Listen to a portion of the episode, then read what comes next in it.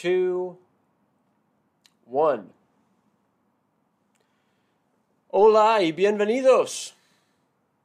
Hola y bienvenidos, bienvenidos a todas y todos. Gracias. Bienvenido al otro episodio del Empowered Immigrant Live en español. Mi nombre es Otis Landerholm. Soy el abogado principal aquí en Landerholm Immigration APC, donde luchamos por su sueño americano y muchísimas gracias por estar aquí conmigo el día de hoy. Es un día hermoso aquí en el área de la bahía. Um, estoy grabando eso, es el día 18 de enero de 2024. Quiero hacer un update de la ley de asilo Así que, ah, así que bienvenido, gracias por estar aquí conmigo el día de hoy. Como siempre, el Empowered Immigrant Live está aquí para entrenar, enseñar, inspirar y empoderar a inmigrantes para que aprovechen al máximo de las leyes de inmigración y también de sus vidas. Hoy nuestro tema es asilo en el 2024. ¿Ok? Y si no sabe, pues la ley de asilo, asilo significa protección. Y estamos hablando de una manera legal para pedir protección legal cuando la vida de uno está en peligro. ¿Ok? Cuando uno está sufriendo de abuso, maltrato, persecución, ataques, asaltos, cosas feas, amenazas de muerte, tortura, todas esas cosas. Asilo es una ley que protege a personas, o por lo menos debería proteger a personas. Y es como que la vida de uno importa. ¿Ok? Personas, las vidas de seres humanos importan. Y por eso la ley de asilo importa, porque está ahí para, para salvar la vida de uno. ¿Ok? Y es, es eso que estamos hablando el día de hoy. Mi pregunta, como siempre, es si usted quiere aplicar para un green card, aplicar para una ciudadanía, aplicar para asilo, aplicar para la cancelación, aplicar para algo, o por lo menos ver cuáles son sus opciones legales para salir de las sombras, para mejorar su estado migratorio si le gustaría hacer eso en este año, en el 2024, porque si es así, pues ándale, que lo haga. Y a mí me encantaría ayudarle con eso. Mi firma, mi bufete de abogados está con una misión de ganar 10 mil casos para el 2035. ¿Ok? 10 mil personas con más libertad en su vida a través de lo que hacemos aquí en mi firma. Eso es lo que yo quiero, es el impacto que mi firma quiere lograr y tener. Y a mí me encanta si su caso fuera uno de ellos, ¿ok? Así que gracias, gracias por estar aquí conmigo. Como siempre, eso es el Empowered Immigrant Live. Yo quiero comenzar con un pequeño tip de empowerment, all right? De empoderamiento. Quiero hablar rápido de relaciones. ¿Ok? El divorcio sí afecta a casos de inmigración. ¿Ok? Pero realmente el divorcio afecta a todos, a, a cada aire de su vida, a su felicidad, a su, a su salud. ¿Ok? A su situación económica, al nivel de estrés que tiene, a su bienestar. El divorcio, pues, es importante para la vida de uno mantener su relación buena. ¿Ok? Atender a sus relaciones. Cuando mis padres se divorciaron, me afectó. ¿Ok? Mi hermano mayor es abogado de, familia, de divorcio. ¿Ok? Es como que les recomiendo, les recomiendo, si usted está en una relación que, que atiende a sus relaciones, que traten a sus relaciones como las cosas más importantes de su vida. No es algo leve, no es algo que debería, ay, no importa, No, sí importa. ¿Ok? Ay, pero abogado, no me siento enamorado como antes me sentía. No. ¿Ok? No. El amor no es un sentimiento que, ay, espero que siento el amor en, en, en un día. ¿Ya? No, no es eso. No es ese tipo de sentimiento. Es una acción. Es verbo, no es sentimiento. Hay que traer el amor. Hay que generar el amor. Hay que dar, regalar. Dar el amor al otro y cuando lo da, lo va a sentir. El sentimiento no es la causa. El sentimiento es el afecto de dar amor. ¿Ok? Así que quería yo como clarificar eso. Si está en una relación con su esposo, su esposa, su pareja, su cónyuge, su novio, su novia, y si la relación no está pues 100% perfecto, pues que no echa la culpa al otro, primero que revisa a sí mismo, que ve dónde puede dar más amor a su relación. Eso básicamente es mi tip el día de hoy. Espero que es útil. ¿Ok? Y para clarificar eso, que yo no estoy diciendo, y espero que todos me entiendan en eso, no estoy diciendo que uno debería tolerar una relación tóxica, una relación no sana, cuando hay abuso y maltrato. Eso no estoy diciendo ni para, ni para nada, ni en cero. ¿Ok? Yo estoy simplemente diciendo que si hay una relación sana, buena, si usted realmente ama a su pareja, pero tal vez el sentimiento de amor se ha bajado un poco, tal, tal vez por las, las demandas y todo que tenemos cada día en la vida diaria, pues yo estoy diciendo que uno puede examinar eso y dar más amor a su cónyuge, a su pareja, para, para tener y, cultivar y atender a las cosas más importantes de la vida. Nada más eso, gracias por escucharme. Ahora voy a cambiar un poco, voy a hablar del tema legal, ¿ok? Si está viniendo ahora, pues mi nombre es Otis Landerholm, soy el abogado principal aquí en Landerholm Immigration APC, donde luchamos por su sueño americano, ¿ok? Ahora voy a hacer un update de asilo para el 2024. ¿Ok? Y quiero comenzar con un pop quiz, un examen pequeño. ¿Ok? Mi pregunta para usted, yo, yo a veces hago ese tipo de pop quiz, de uh, que es, no sé cómo traducir eso exactamente, pero un examen corta, rápida, ¿ya? Uh, y yo con frecuencia hago eso a mi equipo legal. ¿Ok? Pero pop quiz para usted. ¿Cuáles son los cinco motivos? ¿Ok? Los cinco motivos para poder ganar asilo. Estamos hablando de asilo, que es protección legal. ¿Qué son? ¿Cuáles son los cinco motivos fundamentales escritos allí en la ley de asilo para poder ganar el asilo? ¿Cuáles son? ¿Quién sabe? Eso es fundamental. ¿Ok?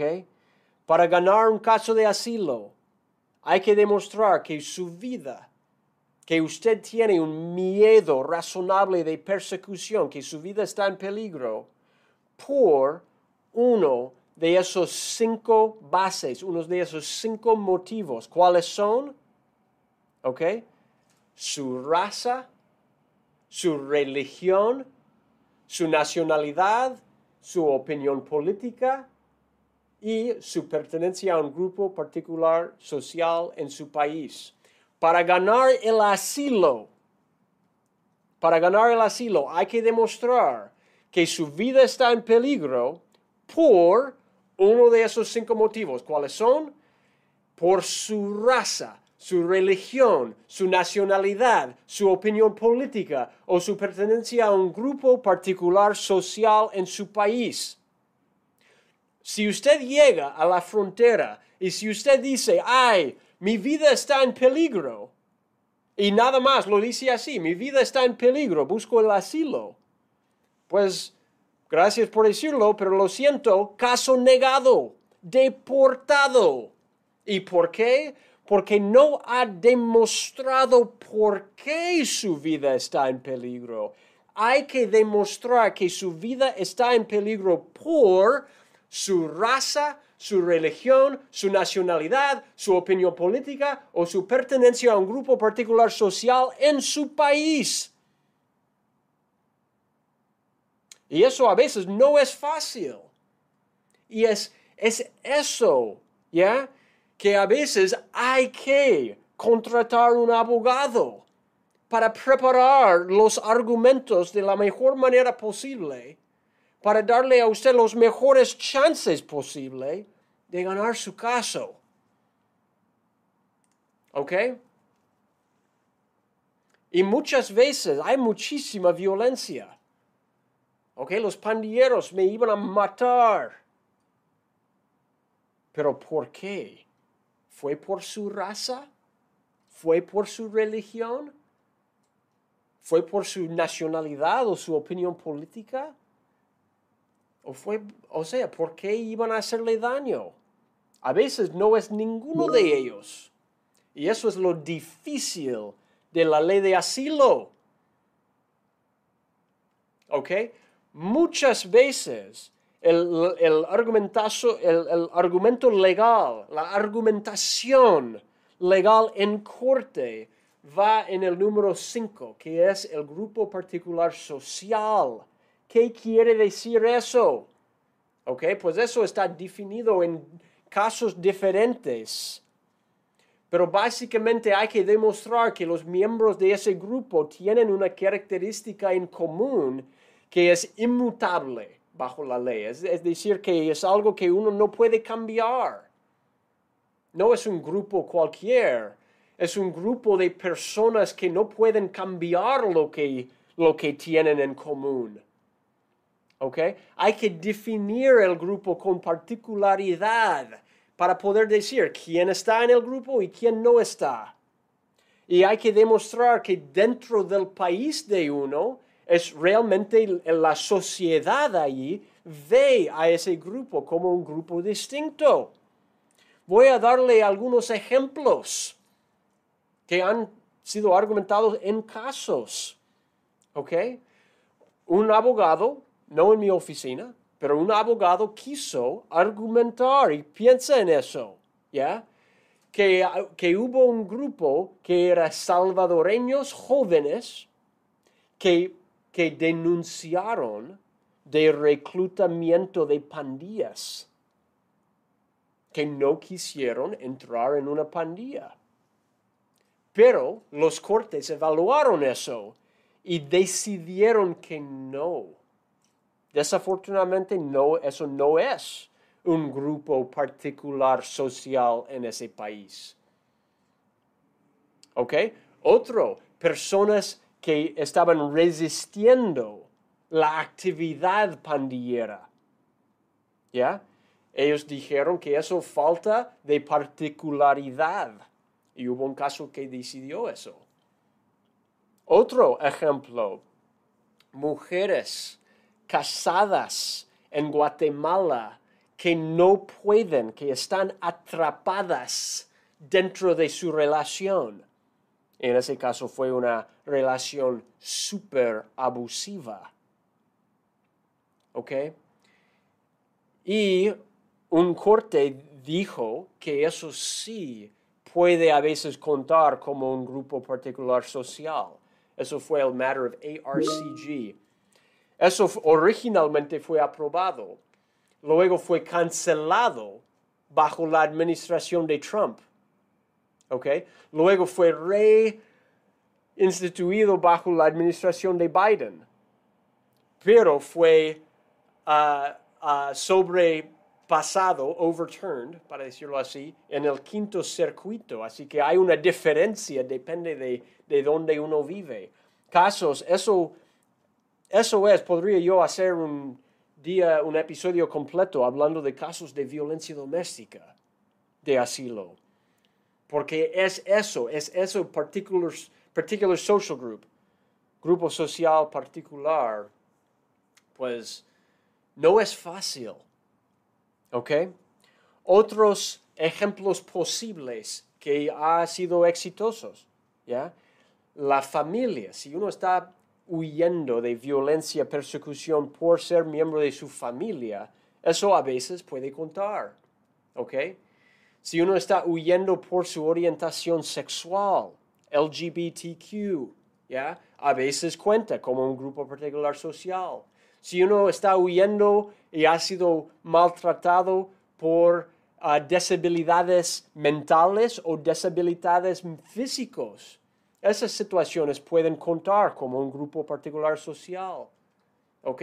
A veces, si uno tiene IVH o SIDA, esas situaciones pueden contar a veces, depende de la sociedad y el país de uno. ¿Ok? A veces los que tienen, que son propietarios, son dueños, tienen su propia propiedad. ¿Ok? Pueden contar a veces depende de la sociedad y de las circunstancias si uno está huyendo de persecución por ser, um, um, por estar en, ese grupo. ¿Ok? Eso. Bella, yo veo su pregunta, gracias. Voy a, voy a contestarla ahora pronto. Y si hay otras preguntas, pues mándame sus preguntas, no hay problema. Así que gracias por escucharme. ¿Cuál es el update de asilo de 2024? Pues hay más que 3 millones de casos en las demoras en el corte de inmigración actualmente. Hay más que 100 mil casos puros de asilo ante la oficina de asilo. Así que el update es que esos procesos van lentos. Y hay una elección que viene en noviembre y las leyes de asilo pues están ahí. ¿Ok? La administración de Trump hizo en su primera ah, administración y va a querer hacer que las leyes de asilo sean lo más difícil posible para personas. En su última administración, ¿ok? Crearon el Remain in Mexico Program, dejando a inmigrantes esperar en México. No podían entrar para luchar su asilo. ¿Ok? Pasaron órdenes ejecutivos, hicieron cambios a las regulaciones y más y más y más para hacerlo cada vez más difícil aplicar para asilo. Espero que no tengamos que preocuparnos de, ese, de esos cambios. Espero que Biden o, que, o, sea, espero que no es alguien tan anti-inmigrante que sea el presidente de los Estados Unidos. ¿Ok? Para mí, para mí es como que yo trabajo con inmigrantes todos los días, todo el tiempo, es todo lo que hago. ¿Ok? Y para mí, inmigrantes son buenísimos, son increíbles, son personas valorosas, son personas que importan a nuestra sociedad. Y hay muchísimas personas que están equivocadas son líderes políticos y están equivocadas en eso. Están ciegos de esa realidad. A mí me molesta. Quiero cambiarlo. ¿Ok? Eso. Um, sus preguntas. ¿Ok? Bella, yo veo su pregunta. Muchísimas gracias. Um, Usted dice, hello, how are you? I have an approved I-130 from 2014, que tengo I-130, la petición por mi esposo del 2014. I have an individual hearing coming up in two weeks in New York. Tengo la audiencia individual que viene en dos semanas en Nueva York. I've been waiting for two years for this interview. he estado esperando dos años para esa entrevista. Pues Bella, pues gracias por compartir eso, ¿ok?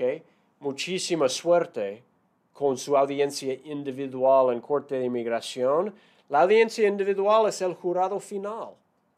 Y allí el juez va a tomar la decisión, si va a aprobar su caso, ¿ok? Y darle papeles legales para quedarse el resto de su vida aquí en Estados Unidos, o si va a ordenar su deportación. ¿Ok? Y eso es lo que siempre está en el balance, en una audiencia individual. Y Bella, pues gracias por estar aquí conmigo y muchísima suerte con su caso de inmigración. ¿Ok? Y muchísima suerte en su, en su audiencia final. Y suerte, o sea, ya ha estado esperando muchísimo. Me imagino que ya está bien preparado, que conoce Ah, o sea, espero que tenga abogado bueno, que le está preparando ya. Um, y, uh, y, muchísima suerte. Gracias por estar aquí. Okay? All right, I think that that's all we got. Yo creo que eso es todo. Okay, que, vemos, que, que veo para el día de hoy. Muchísimas gracias a todos por estar conmigo el día de hoy. Muchísimas gracias. Espero que eso fue útil para todos. Si fue útil, por favor, que vaya a nuestro canal en YouTube y cuando va ahí, toque la timbre ahí de notificaciones y puede recibir una notificación cuando subimos más videos, más updates, más noticias. Y como siempre, pues si usted tiene caso de inmigración, pues danos una llamadita. Estamos aquí para ayudarle. Nos encantaría ayudarle. Muchísimas gracias. Soy Otis Landerholm, Landerholm Immigration APC, donde luchamos por su sueño americano y nos veremos en el próximo episodio del Empowered Immigrant Live. Gracias, que pase un día excelente. Adiós. Bye bye.